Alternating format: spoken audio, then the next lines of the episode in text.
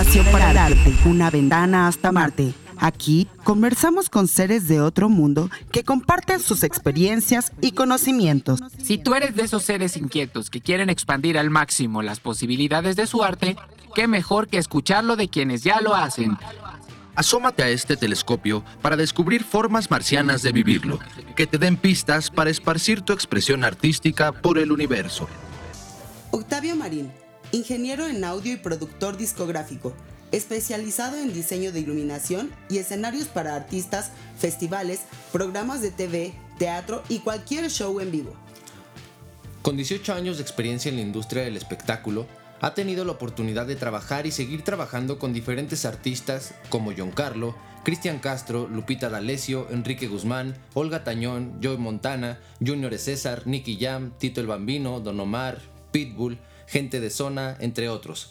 Y diversos eventos en recintos importantes en Ciudad de México como Auditorio Nacional, Arena Ciudad de México, Teatro Metropolitan, Pepsi Center, el Plaza Condesa y el Lunario eventos internacionales en más de 10 países diseñando, programando y operando la iluminación de bandas, artistas, eventos corporativos, Teletón Guatemala y festivales de música, apasionado y decidido en lo que hace. En esta conversación, Octavio nos cuenta su experiencia vistiendo grandes shows y nos habla sobre su filosofía de vida.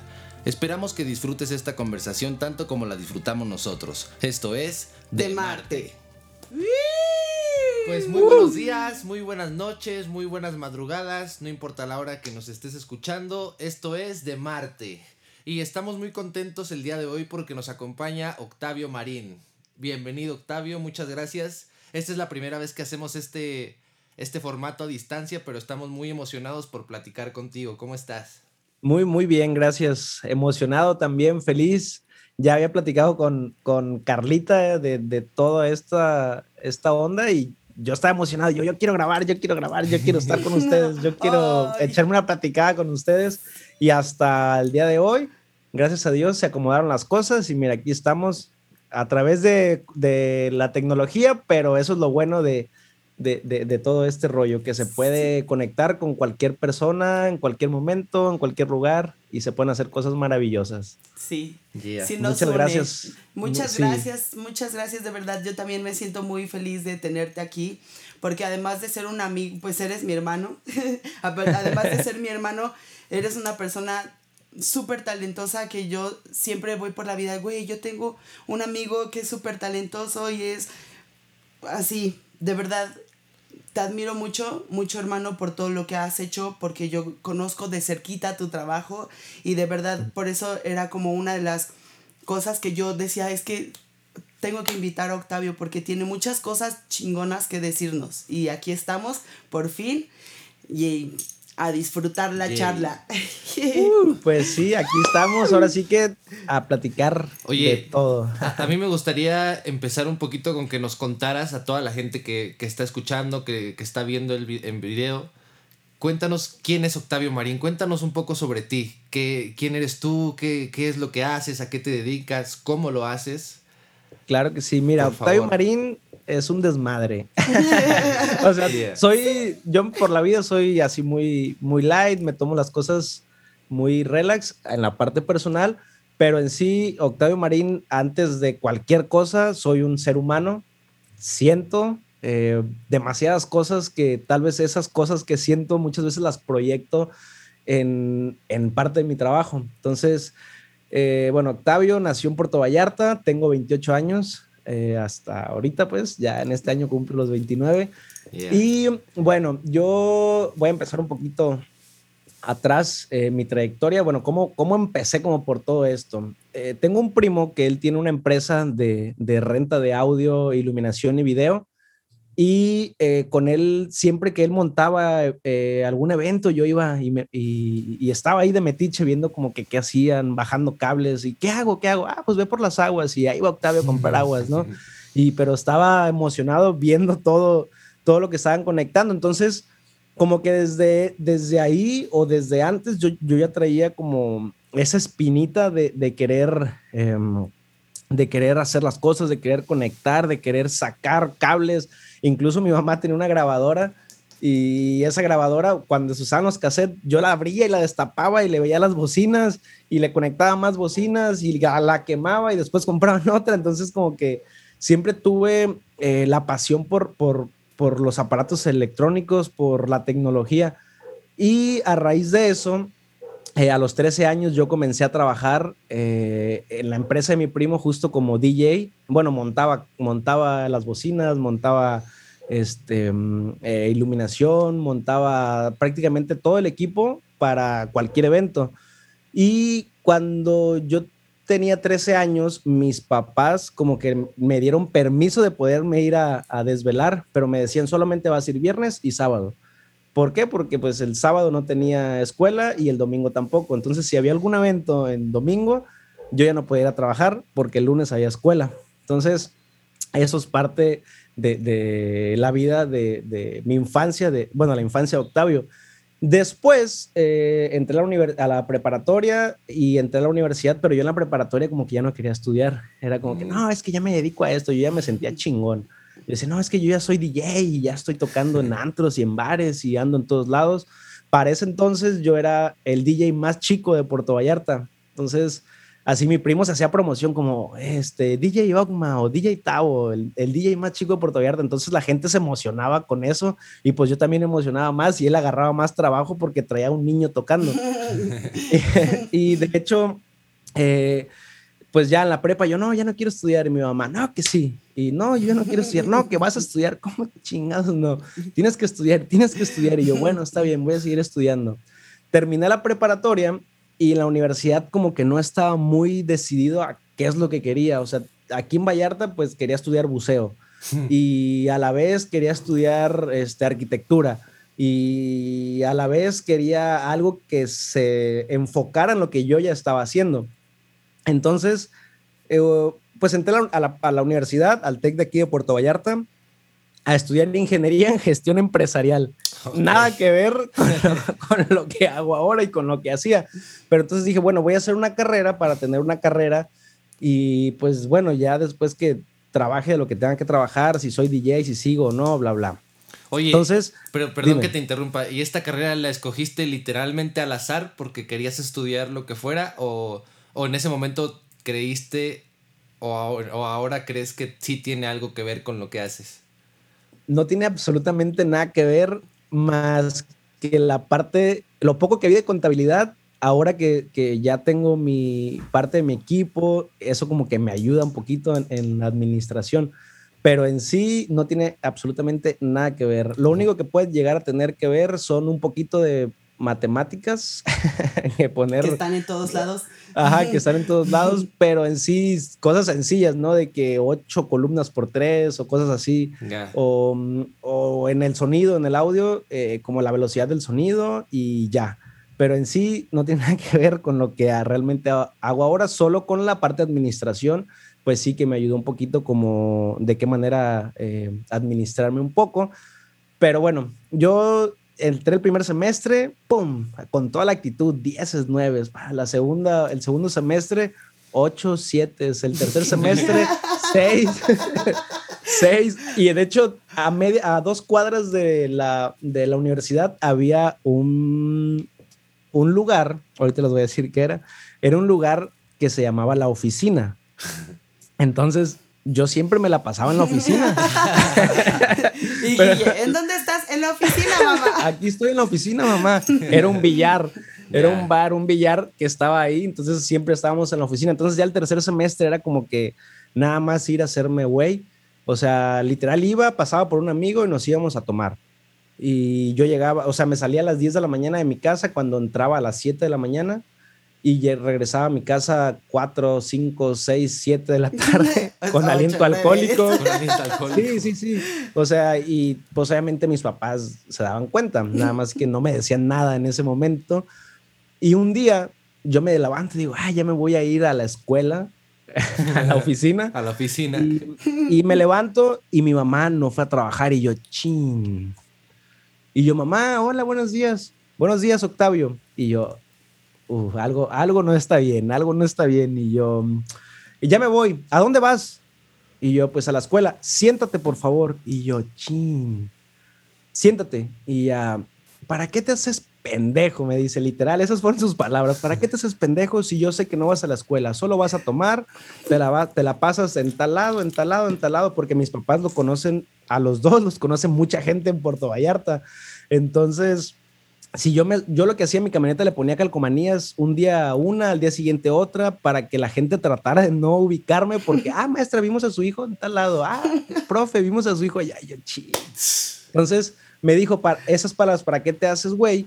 Si yo sé que no estudias, ya no estás en la universidad, este, ve y date de baja ahorita mismo, por favor, y ya no me preocupas, no gastas gasolina y mejor quédate dormido aquí en la casa. Y yo, pues, bueno, está bien, pues y sí, fui, me di de baja, e hice todo lo que mi mamá dijo. me, quedé dormido un mes en la casa, Me quedé dormido y todo el rollo. Entonces, yo ya no estudié eh, más, me quedé seis meses eh, sin hacer. No, no es cierto. Fueron como dos meses más o menos, porque después mi mamá como que dijo, oye, pues si ya estás trabajando y quieres estudiar algo relacionado con lo que tú haces, ¿por qué no buscas una escuela eh, de DJ o una ingeniería o, o algo? Entonces, veo el TEC de Monterrey en ese entonces cuando estaba empezando la carrera de, mm, ingeniería en audio y dije, ay, ya huevo, el TEC de Monterrey tiene la carrera de ingeniería en audio y entro, empiezo a ver las bases, mando mis documentos, una chava me, em, yo creo que trabajaba ahí, una secretaria, no sé, me hablaba y me mandó los requisitos, yo mandé mis papeles, bla, bla, y un día em, me despierto en la mañana y tenía justamente ese día mi cita para ir a pagar eh, una parte de, la inscripción del TEC de Monterrey. Y me dice mi mamá, mira, encontré una escuela, otra escuela que está en México y que mm, tiene ingeniería en audio y tiene eh, música electrónica y DJ y tiene bla, bla, bla. Y mira, tiene un, un, recorrido virtual. Y yo, a ver, y ya vi el plan, o sea, me puse a comparar el plan de estudios con el TEC de Monterrey y con G Martel.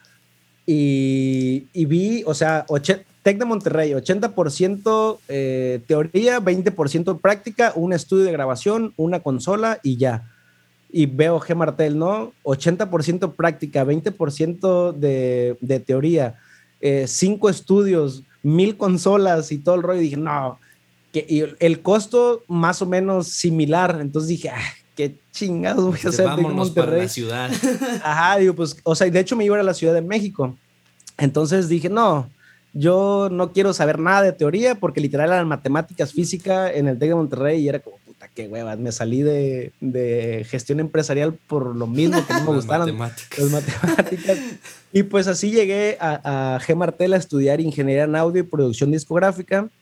Y bueno, de ahí ya yo como que empecé eh, a formarme profesionalmente para, o sea, para las grandes ligas. Y yo no era, o sea, yo estaba indeciso como que si ingeniería en audio o, o DJ, porque yo era DJ, entonces a mí me gustaba, pero yo decía, es que me, o sea, me deja más dinero uh, la ingeniería en audio, grabar a las bandas, porque aquí yo grababa a norteños, grababa a bandas sinaloenses y, y, me llamaban, luego me decían, oye, ves que tú, quiero que tú me hagas el audio. Y yo, ah, sí, claro que sí. Entonces empecé a ver más dinero ahí y dije, no, voy a estudiar ingeniería en audio y empecé a estudiar ingeniería en audio y estuvo muy chistoso todo este proceso porque yo llevaba ocho meses eh, en la universidad. Cuando se me presentó una oportunidad, conocí a un maestro que es un gran amigo mío, este, el Wi-Fi, y él me dijo, necesito a alguien que se haga cargo de la iluminación del teatro y del auditorio. Y yo, ah, pues yo me hago cargo del auditorio y o llévame a trabajar, yo quiero trabajar. Y, no, que sí, de veras, sí, Simón. Entonces, tienes una entrevista tal día en, recepción. Entonces bajas y vas con Elena. Y yo, ah, sí, pues bueno, vamos. y pues vas a ser el encargado de iluminación del teatro. Y yo, ah, sí, chingón. Entonces ya comencé a, ya estaba una obra de, teatro en ese entonces que era Hoy no me puedo levantar. Este, tú estabas ahí, Carlita. tú eres la directora vocal. vocal. Y esa fue mi primera obra operando la iluminación. O sea, yo me quedé a los ensayos nocturnos y a la programación de iluminación con, con mi maestro, con mi, mi, mentor, se puede decir, en iluminación. Eh, me dijo, quédate aquí para que aprendas y bla, bla. Y si tienes una duda, me preguntas. Entonces yo nomás veía a este güey que estaba en chinga con la consola y yo viendo todos los botones como, ¿qué pedo? ¿Qué está pasando? y ya le digo, a ver, ¿qué hiciste ahí? Ah, mira, pues es que grabé, bla, bla, bla, y espérame, ahorita te explico. Y yo, chingue su madre, nada más veía. Y yo decía, ¿qué está haciendo este güey? ¿Y qué está haciendo este güey? Y ya, o sea, sí me resolvió mis dudas, pero así como que express, ¿no? Entonces, yo cuando empecé a ver la iluminación y a, a clavarme como en... Nunca había visto teatro musical, nunca, nunca en la vida, o sea, no había visto ni una obra de teatro, nada. Entonces, cuando empiezo a sentir la, la energía del teatro, de la energía de los actores, la energía de la música en vivo, eh, la energía de la iluminación, del público, todo, todo era como magia. O sea, antes de eso yo estaba en Martel e iba a ver las obras de teatro. O sea, fui a ver una obra de teatro por, por una gran amiga, otra, mi hermana Frida. Mm, este, me decía, compita, vamos a trabajar, vamos a ver una obra de teatro. Y yo, obra de teatro, ¿dónde? Pues aquí en la escuela, bla, bla. Ah, ok, vamos. Fuimos siete veces a ver la era del rock y de esas siete veces nos tocaba en la parte de arriba que no se veía muy bien. O sea, seis veces y solo una vez me tocó estar abajo y las siete veces fui con Frida. Entonces, Frida y yo lo veíamos todo y era como, wow, qué chingón se ve todo. Algún día vamos a estar aquí. Y wow, qué chingón, algún día vamos a hacer esto y wow, qué chingón, algún día tú y yo vamos a hacer aquí, aquí, yo, Simona, huevo que sí, vas a ver. Entonces, eh, se me presenta la oportunidad de ser adjunto y de estar becado y me traían en chinga, o sea, literal, en chinga, pero unas chingas bien, o sea, padres, ¿por qué? Porque te prestan el equipo, porque accedes a todo, o sea, es como tu pase VIP eh, en Six Flags que te puedes meter rápido y agarras todo y bla, bla. Entonces ahí, si quieres un micrófono, te lo dan. Como alumno, tienes que hablarle al adjunto para que el adjunto lo pida o el maestro. Entonces yo tenía esa chance de, de utilizar todo el equipo, entonces eso estaba increíble. Entonces yo me iba a los cubículos de DJ, entraba a clases de piano, entraba a clases de guitarra, entraba a clases de batería, de todo, de todo, de todo.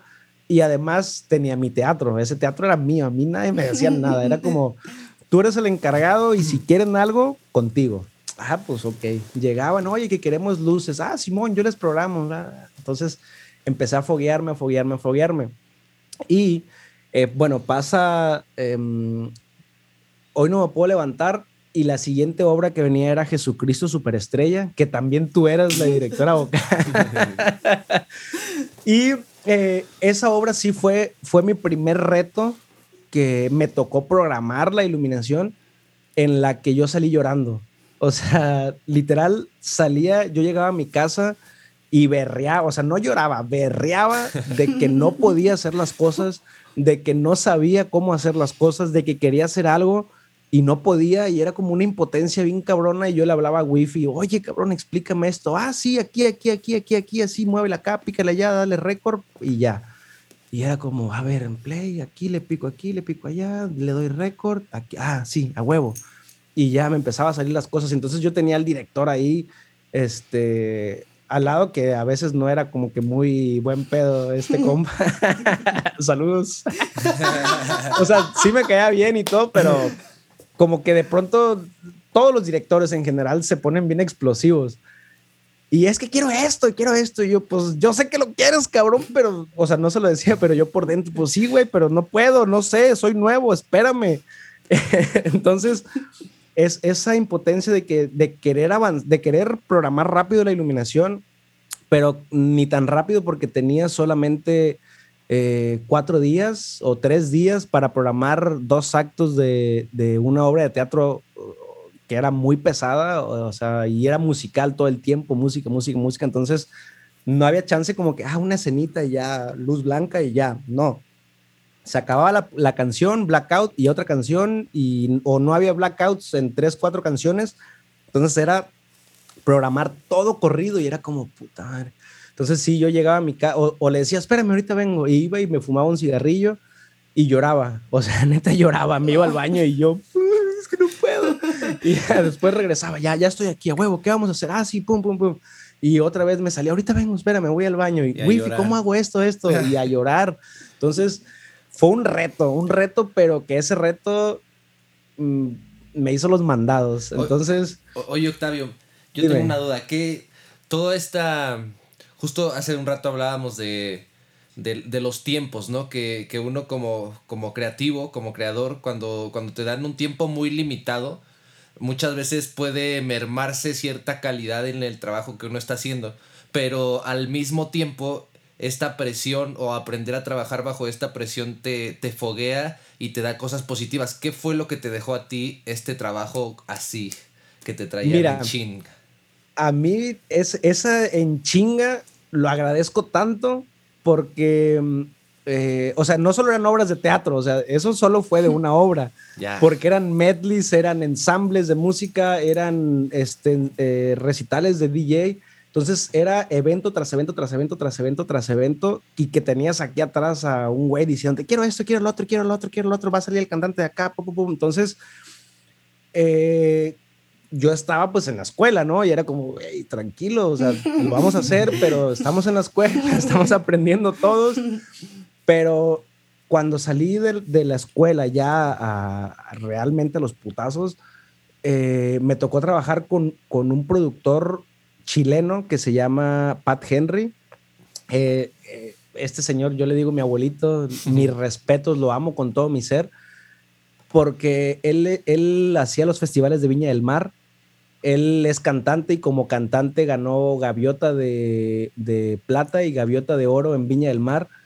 Él hace los festivales de, de hacía Teletón en el Estadio Azteca, eh, Miss Universo, o sea, muchas, en muchas televisoras ha trabajado, entonces el señor es muy bravo, o sea, no bravo, pero quiere las cosas para ayer, o sea, te dice quiero color rojo y no es como que pónmelo por favor, lo quiero ya. Entonces, toda la presión y todo esta, este trabajo eh, que me tenían en chinga en Martel, eh, me ayudó realmente a, literalmente hacer una pistola eh, en las consolas y en lo que me pidiera el, cliente, o bueno, en este caso eran maestros, pero ya que estás en la vida real con el cliente, yo ya era papita para mí, porque muchos operadores que ya habían trabajado con, con ese señor, con Pat Henry, me decían, no, es que es Pat Henry y es muy desesperado y la chingada. Y yo, ah, sí, pues a ver. O sea, yo no, nunca le he tenido miedo a nada ni a nadie, ¿no?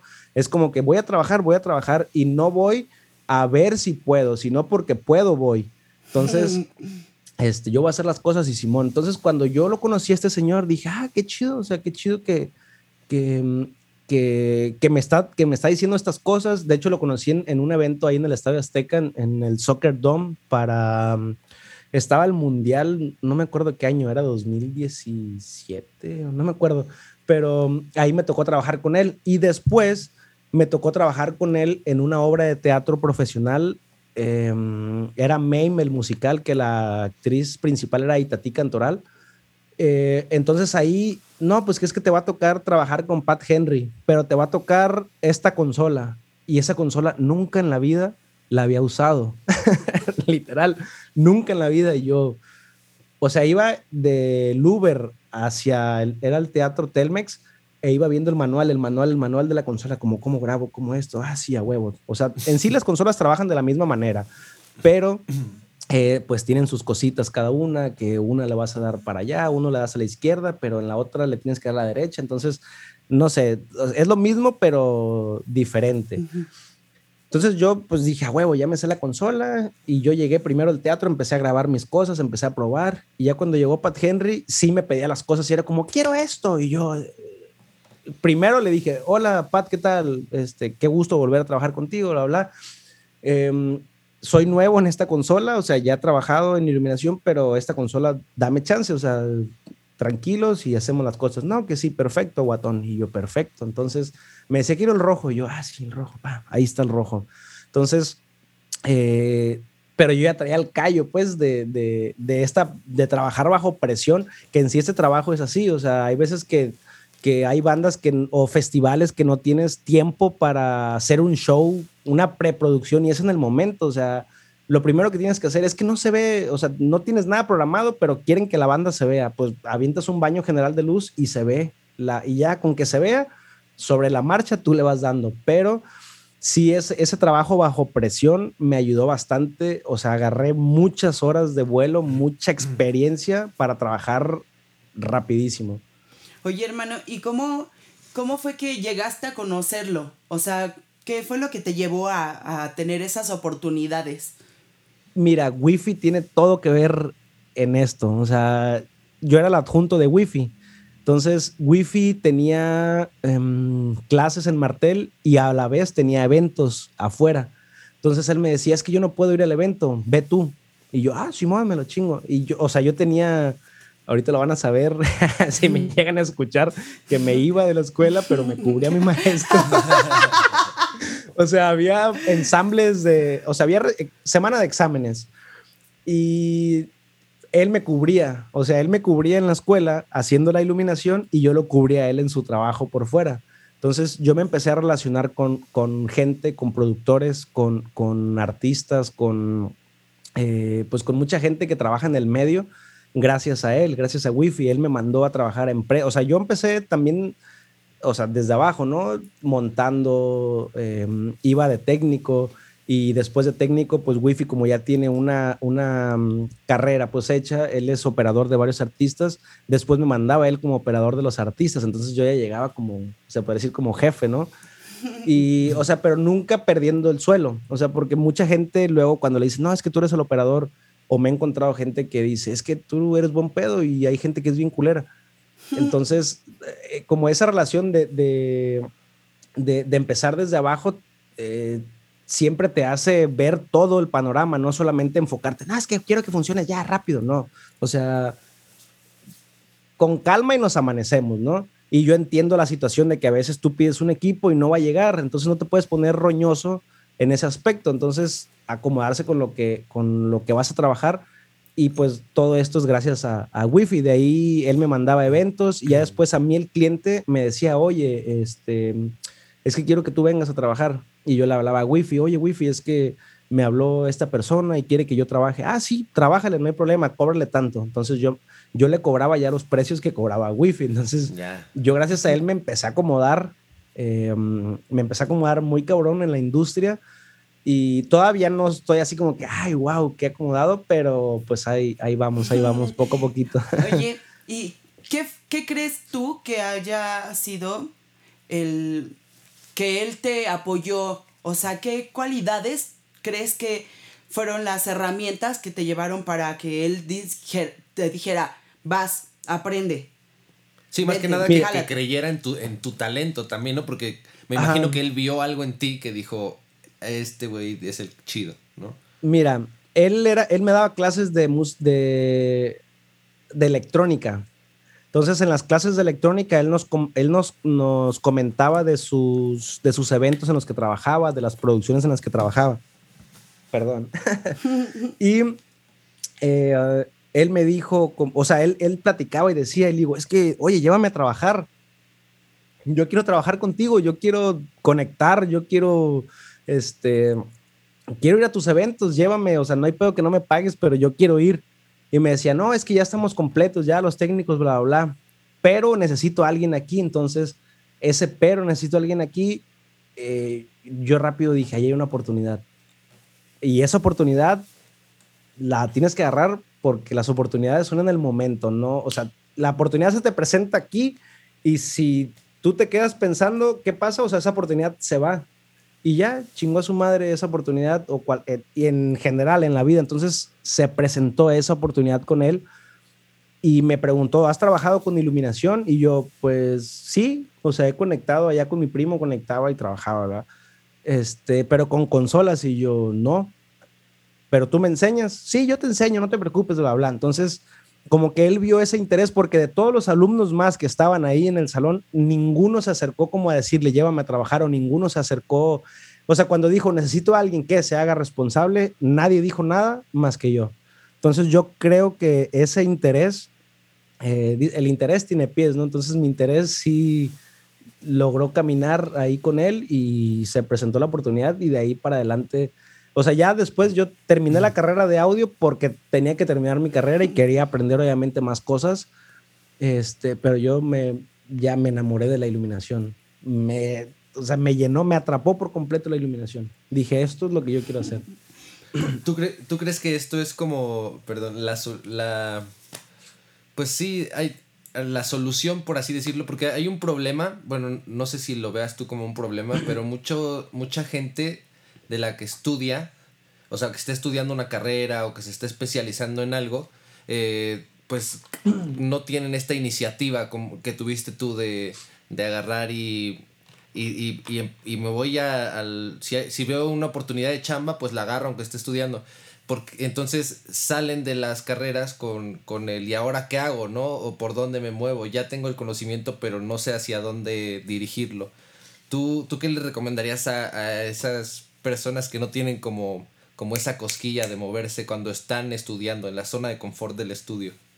Ah, mira, yo creo que eh, sí, obviamente es, tener bien claro lo que uno quiere porque dentro de la carrera yo me di cuenta de muchos alumnos que solamente estaban haciendo una carrera por, por hacer feliz a sus, papás, de que teníamos clase de, no sé, de audio y, ah, es audio, que al cabo que, pues nos vamos a, a tal lado, nos vamos a pistear, nos vamos a, a dar el rol y, y, así, ¿no? Entonces era como, o sea, de verdad éramos muy pocos en clases y, se sentía la ausencia de, de, la gente. Entonces, cuando la gente no tiene ese interés, eh, pues creo que no se logra nada, pero hay gente que sí era como, cuando yo estaba de adjunto, llegaban y se acercaban conmigo, como, ¿a qué te ayudo? Oye, ¿y esto cómo se hace? Entonces yo veía ese interés en las personas y decía, huevo, o sea, uno tenía un montón de trabajo que hacer, desmontar todo un teatro, y veía el, doble como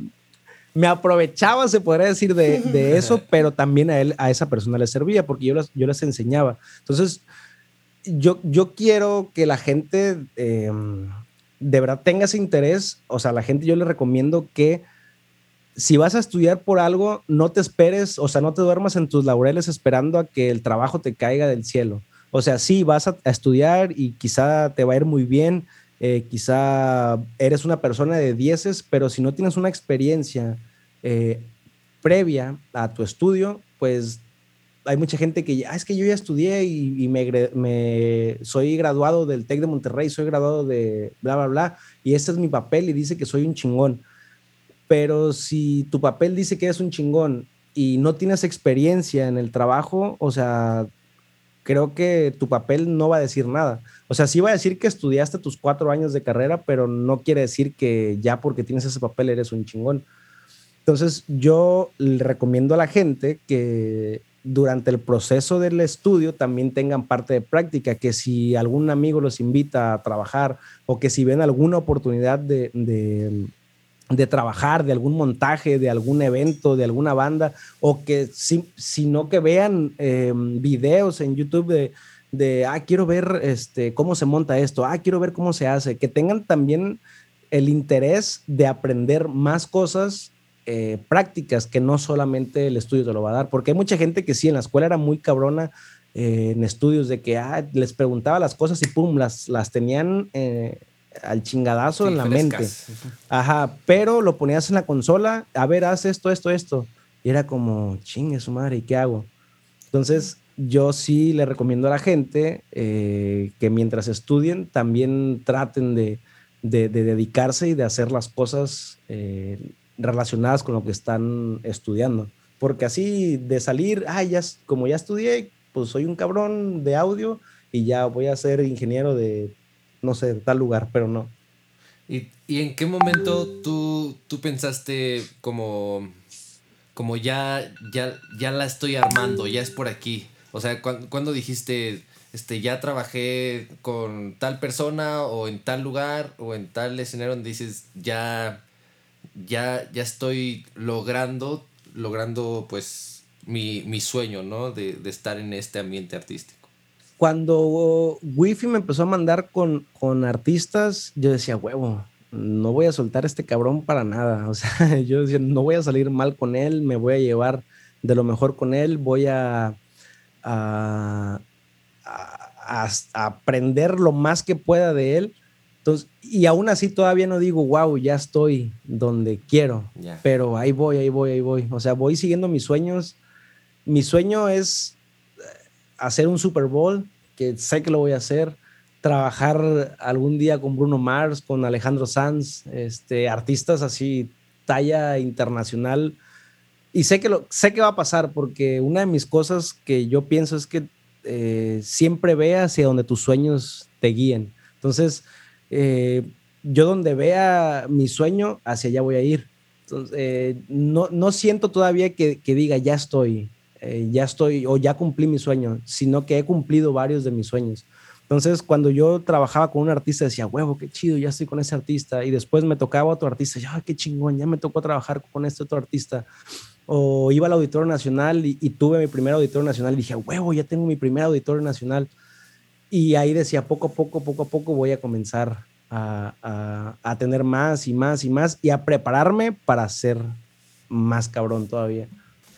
Oye, y, y cuéntanos un poquito, eh, yo tengo, me, surgió una duda después de ver que has trabajado con, pues con varios artistas, dices que, que te gustaría trabajar con artistas internacionales, pero yo creo que ya, ya has trabajado de alguna manera con algunos que, que son reconocidos a nivel internacional, ¿no? Y, y, en festivales también, pues, muy importantes. ¿Cómo, cómo es para ti el hecho de, de estar tras bambalinas en, en espectáculos tan impresionantes, ¿no? O sea, el hecho, sí, ¿cómo, cómo, cómo lo manejas tú, el hecho de estar detrás y, que a lo mejor nunca, nunca hay como tal un, un, reconocimiento para, para, la persona de iluminación o este tipo de cosas, ¿no? Mira, ahorita, justo que cuando estabas preguntando, me vinieron a la mente todos los recuerdos que la piel se me enchina, o sea, literal estoy chinito de la piel y sigo sintiendo esa sensación. Oh, es, es increíble, es increíble estar tras un show. Eh, es increíble sentir al público, o sea, cuando sale el artista y, tú estás en la consola, o sea, yo, mi adrenalina está al 100, está mi corazón a todo lo que da y de pronto eh, mis manos sude y sude y sude y me sudan cabrón. Me dan ganas de ir a hacer pipí siempre antes de show. Es como, quiero hacer del baño, quiero hacer pipí y corro al baño. Y es como que ya estoy listo, ya estoy listo, ya estoy listo. Y una vez que sale el artista y tú prendes las luces y sientes al público que aplaude, e-, esos aplausos es, o sea, es como si pusieras a cargar tu celular eh, con un cargador que te lo va a cargar en segundos. Entonces el aplauso es, te llena por completo. O sea, una vez que pasa eso, mi piel se enchina, mi alma como que sale de mi cuerpo y dice, a huevo, estamos, estamos completos, vamos a darle. Entonces, eh, eso es mi sensación. O sea, estar en, en eventos con, con, muchísima gente que, como los extraño, porque esta pandemia no ha habido nada, nada, nada así, pero sé que pronto vamos a volver y es que es, es maravilloso, es maravilloso sentir esa adrenalina. E, eso, dime. No, eso, perdón. Esos aplausos, es, eh, o sea, de verdad, me llevo obviamente mi, mi sueldo, pero creo que el, el, sueldo más bonito para mi alma es, es la energía del público y la conexión que hay del artista con el público y el público con el artista. Oye, hermano, y tú, por ejemplo, ¿cómo es que eh, haces tu proceso? O sea, ya vimos que hay algunas veces en las que todo es muy rápido y tienes que improvisar, que improvisar ¿no? Más bien que resolver en, en el momento, ¿no? Pero, por ejemplo, cuando tienes tú más tiempo de diseñar la iluminación y en eso, tú piensas en emociones, piensas, ¿en qué piensas cuando estás eligiendo los colores, este... Las escenas. Las escenas, ajá. ¿Cómo lo trabajas? ¿Cómo es que se relaciona toda esta parte visual con la parte emocional? Mira, cuando hice teatro musical, que, eh, hice varias obras, de, o sea, hice 20, 29 obras de teatro. la iluminación, pues, y algunas actué también. Eh, yo me clavé y me puse a estudiar un poquito de psicología del color.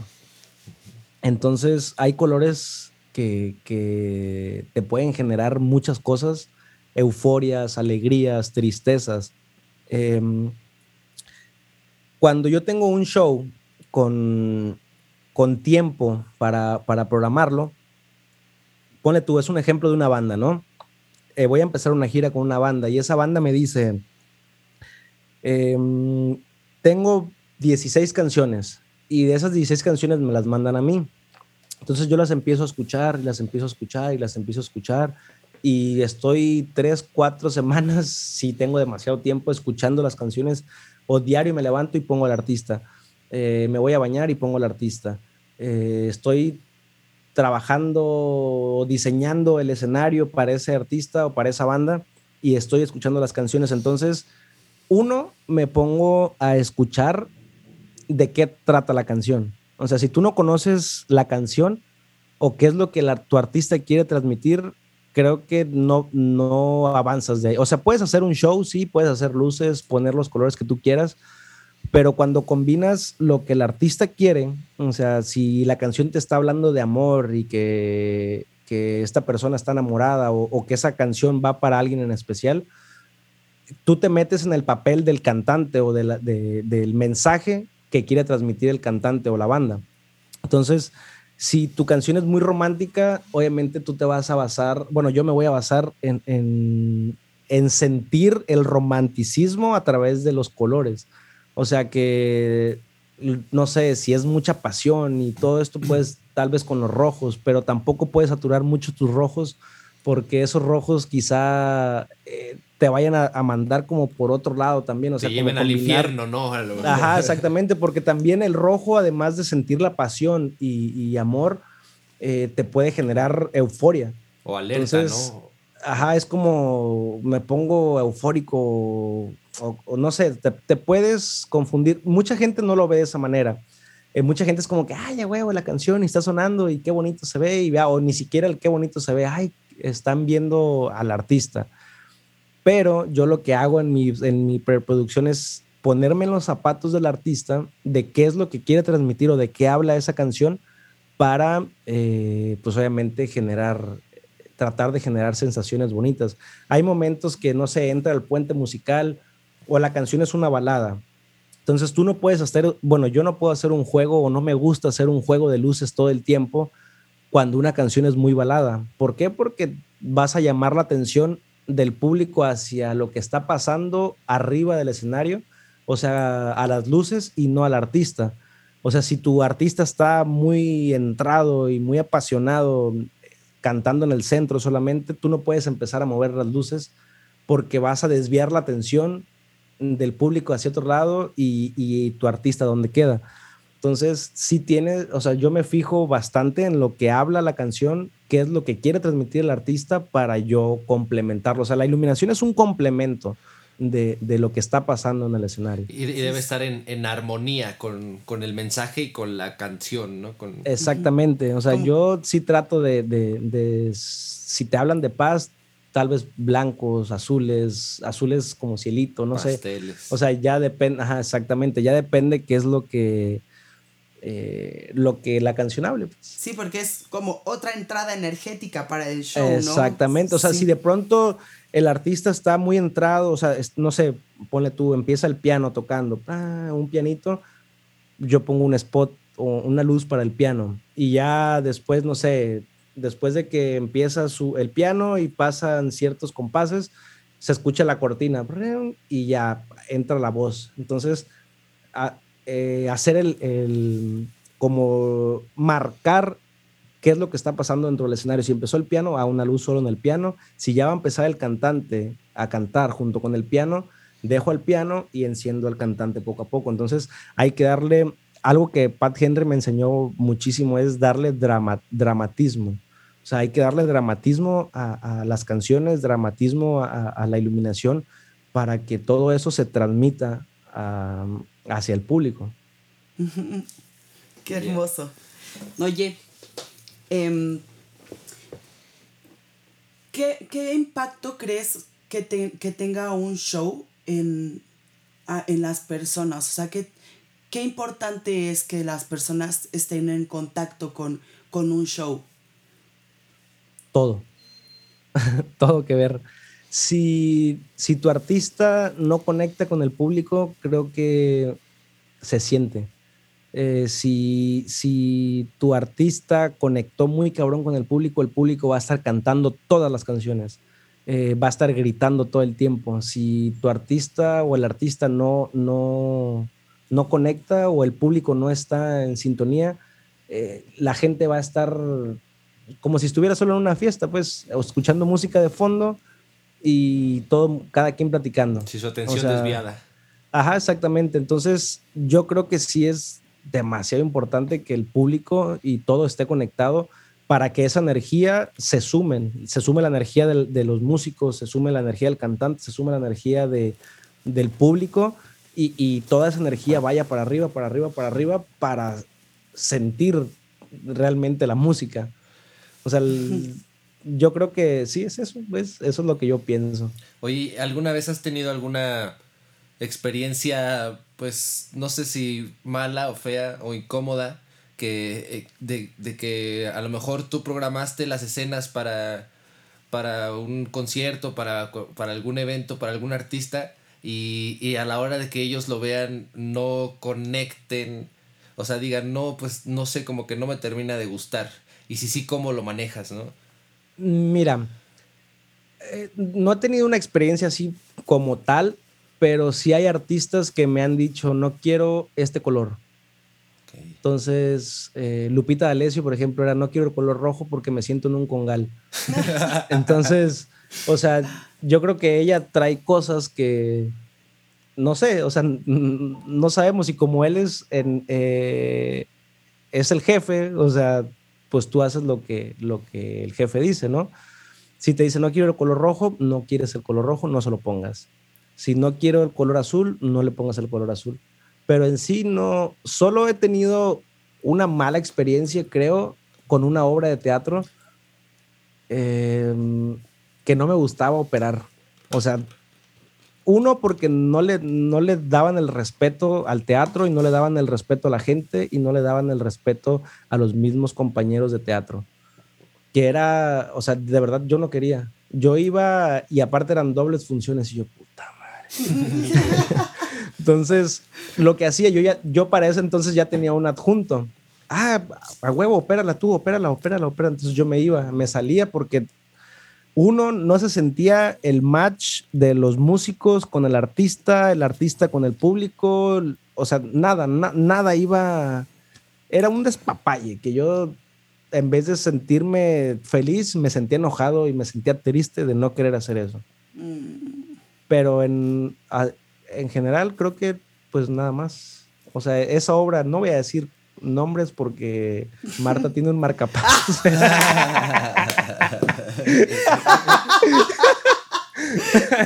ok, ok. Pero sí, solo, no siempre, pero la mayoría del tiempo fue, fue eso. estuvo feo. Oye, hermano, ya para ir este, cerrando un poquito, este, nos gustaría hacerte como algunas preguntitas medio espaciales, preguntas espaciales. Sí, sí, sí, adelante. Una de ellas es, tú como artista, ¿qué le regalarías al mundo? ¿Qué crees que le haga como hacer más brillante a este mundo? Empatía. Empatía. ¿Por qué? Porque hay gente que solo piensa en sí mismo. O sea, no se pone en los zapatos de los demás. Yo me he dado cuenta con los técnicos con los que he trabajado, em, que llega el ingeniero y es como, quiero todo ya, y, o sea, de malas, ¿no? Y, o sea, el técnico, ¿qué culpa tiene? Si es la empresa que contrataron, si es el equipo que tienen, si aceptaron ese rider. O sea, hablando como de esa parte, ¿no?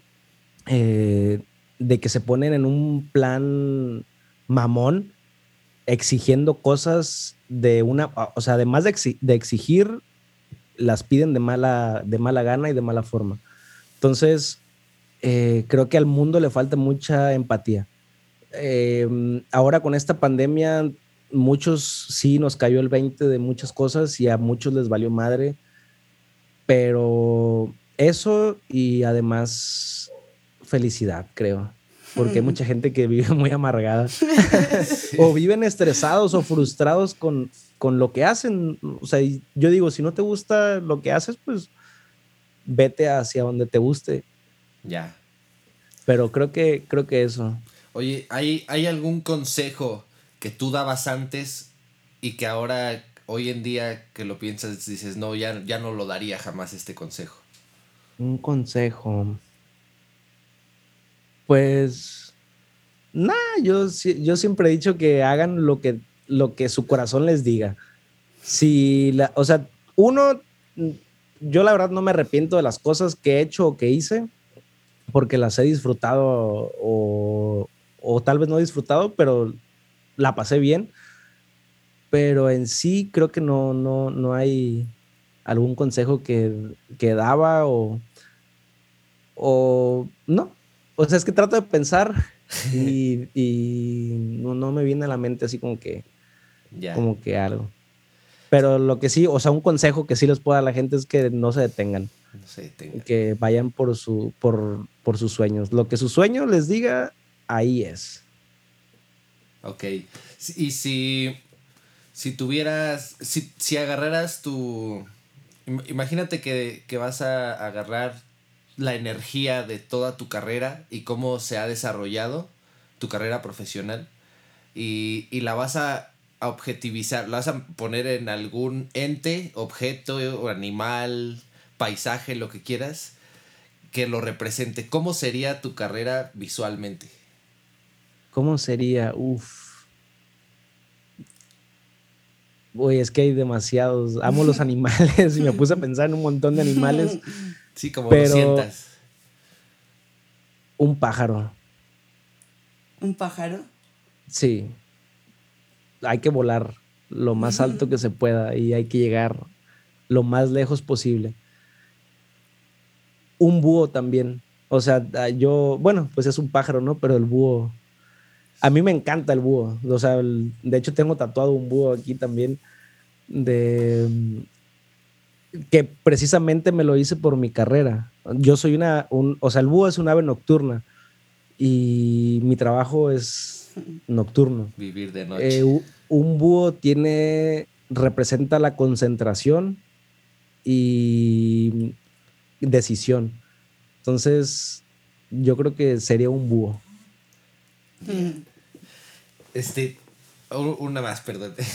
Este, cuando, cuando has sido, al, has tenido algún punto de quiebre donde, donde hayas dicho, sabes qué, no, ya no, ya no quiero, o sea, que, esté, que hayas estado a punto de tirar la toalla en, en cuanto a esta, a esta, pues sí, a, lo que te dedicas hoy en día y que hayas dicho, no, sabes qué, este, este problema o este reto fue tan grande que, que casi tiro la toalla y cómo lo, lo, lo, manejaste, cómo lo superaste.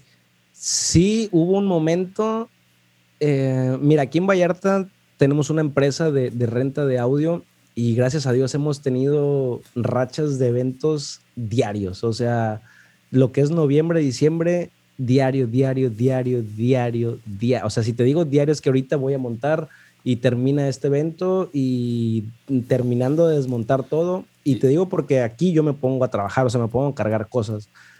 Pero ya estaba también en la parte profesional, eh, tenía varios, bueno, venía más bien como de varios eventos, venía de Panamá, de Costa Rica, de, de Guatemala, llego a México y luego en México por la República voy a Monterrey, bla, bla. Regreso a Puerto Vallarta porque mi primo necesitaba gente y necesitaba más personas para, para trabajar y era días, o sea, días, semanas de no dormir. Nada, o sea, dormía 10 minutos al día. Y era como terminaba de trabajar aquí y me iba allá o me iba al aeropuerto, pu, pu, pu. o sea, andábamos en chinga. Y después de los eventos que tuve aquí en Puerto Vallarta, yo tenía que volar a Guatemala y mi vuelo salía creo que a las 6 de la mañana, 7 de la mañana de aquí de Puerto Vallarta para Ciudad de México y yo acababa de llegar como a las 3 de la mañana, 4 de la mañana a mi casa y mi papá me iba a llevar al aeropuerto, o sea, yo me estaba bañando y decía, no, podía con mi cansancio. Era tanto el cansancio que sentía que, que me senté en la sala de mi casa y aventé mi mochila, mi maleta y me puse a llorar. Dije, es que ya no puedo, ya no puedo, y ya no puedo, y ya no puedo, y no quiero, no quiero, quiero dormir. O sea, lo único que quería era dormir y mandar a la chingada a todos y, y, ya, o sea, descansar. Y mi mamá, o sea, estaba mi mamá y mi papá y los dos como que... Mi papá sí me dijo, pues, ¿es lo que quieres? Chingale. Y mi mamá me dice, tranquilo, todo va a estar bien. Y ya después, o sea, me acuerdo y me, dan ganas de llorar porque sí, sí estuvo muy cabrón de que no dormía nada, nada, nada, nada. Y, fue ese momento que dije, ya no quiero la chingada. Y aparte tenía que trabajar, o sea, tenía que hacer diseños, tenía que em, programar iluminación todavía, tenía muchas cosas que hacer. Y fue ese momento que dije, ya no quiero, pero al final solamente abracé a mis papás, les dije, los amo, gracias por apoyarme siempre, vámonos al aeropuerto y nos fuimos. o sea que prácticamente el amor de tu familia fue el que, el que te regresó al camino. Ellos siempre me han apoyado. Desde que yo estaba niño, ellos me llevaban. Si mi primo tenía un evento aquí en la plaza de, de aquí del pueblo, yo iba, o sea, mis papás me llevaban. Como, ah, vamos a, nos compramos una nieve y tú pues ves, ves cómo están montando y todo. Y ya después como, hey, ya nos vamos. Este, y ya mi primo luego le decía, ah, yo lo llevo, no se preocupe, ah, está bien. O luego, ah, vámonos, pues, y ya me iba con mis papás. Pero siempre, siempre, siempre me han apoyado al 100%. En todo. Qué chido. Hermanito, pues muchísimas gracias. Ya se, nos, está acabando el tiempo. por, acompañarnos. no, gracias a ustedes. De verdad es, es, un, es un placer para nosotros tenerte aquí, para mí ya sabes que te amo muchísimo y me encanta que, que, pues seas como nuestro, nuestro estreno en este formato, ¿no? En este formato, a distancia, De verdad, muchísimas gracias por todas las cosas, este, los consejos que le diste a las personas, ¿no? Este, que nos están viendo y que están en este camino, ¿no? El realmente si quieres lo que, o sea, si tú sabes lo que quieres, enfocarte e ir tras ello y pues nos, nos contaste que pues a veces hay momentos en los que ya no vas a poder y ni modo, ¿no? O sea, seguirle dando. Muchísimas gracias, de verdad, de verdad. Y pues nos gustaría que nos des así como em, que digas tus redes, cómo te pueden buscar. Sí, es, yo, bueno, me trabajo más en Instagram. De hecho, en Instagram me he conectado ahí con, con personas de muchos países que les ha dado cursos y así. Estoy como Octavio Marín, y en Facebook igual Octavio Marín, así tal cual me pueden encontrar. Y pues no, hombre, gracias a ustedes por, por la invitación. Yo encantado, yo pudiera seguir platicando y platicando anécdotas y cosas que, que, uno pasa en esta industria tan bonita. Y pues otra cosa, la gente de verdad, o sea, la gente que nos escuche y, y yo les digo que nunca renuncien a lo que, a lo que quieren. O sea, si ustedes quieren, tienen en mente algo, la mente es tan poderosa que pueden lograrlo. O sea, no se rindan y, vamos a darle con todo menos con miedo. Eso. y, ya para cerrar, cuéntanos un poquito en qué andas ahorita, si se viene algo, si ya se está reanudando este, este de, los, de los espectáculos por la pandemia o... Mira, en Estados Unidos sé que ya están regresando porque varios amigos ya están trabajando eh, en conciertos. Aquí hay algo entre, entre, eh, entre manos y en planes que, que, se está formando con una banda de salsa eh, que se llama ay, Calle Maestra. Se me fue se llama Calle Maestra y estamos como comenzando como con ese proceso. Ah, o sea, están planes todavía, estamos en plática, estamos como viendo la parte de costos, preproducción, etcétera. Y pues así grande, grande todavía no, no tengo como alguna fecha o, algo, pero aquí en Puerto Vallarta nosotros tenemos una empresa y pues estamos cubriendo eventos en hotelería. ¿Cómo se llama la empresa? También. La empresa se llama Muse Pro. Muse, Pro. Ajá, igual las redes sociales es Muse Pro o igual Master DJ Puerto Vallarta. Okay ya tiene 23 años esta, esta empresa. Yo ahí empecé a hacer mis pininos. Comencé a los 13 años a trabajar Y bueno, pues es, es, empresa de mi primo, empresa de otro amigo y mía, que hemos metido equipo y hemos hecho eh, muchos eventos. Y eso es en lo que, lo que ahorita estoy haciendo acá en Puerto Vallarta, en lo que mis artistas de nuevo me dicen, vámonos, comenzamos y empiezan los festivales de nuevo. Y próximamente el Super Bowl. Próximamente el Super Bowl. Bruno, Oye, pues también, yo también quiero agradecerte por tu tiempo, por, por haberte dado este tiempo para nosotros, habernos regalado tu, tu, pues sí, tu valioso tiempo de extraterrestre, ¿no? Creemos que eres una persona bien chida. este, creo que en realidad, pues sí te admiro por haber trabajado ya con tantos artistas este, en festivales tan importantes. Y pues nada, muchísimas gracias por haber estado con nosotros. Muchas gracias a ustedes. Espero poderlos ver pronto en persona y, echar el cotorreo ahí con ustedes. Sí, seguro que sí. Y para los que nos están escuchando, ya saben, no abandonen sus sueños. todos los que nos están viendo, échenle ganas y pues nada. Muchas gracias, a todos los que nos escuchan, los que Muchas gracias. Este fue tener la, nuestra fe siempre es hacia, hacia full. Así Siempre con Dios. pues esto fue de Marte. Nos vemos y nos escuchamos en la próxima. Muchas gracias. Muchas gracias. Hasta luego. Bye, gracias a ustedes. Saludos.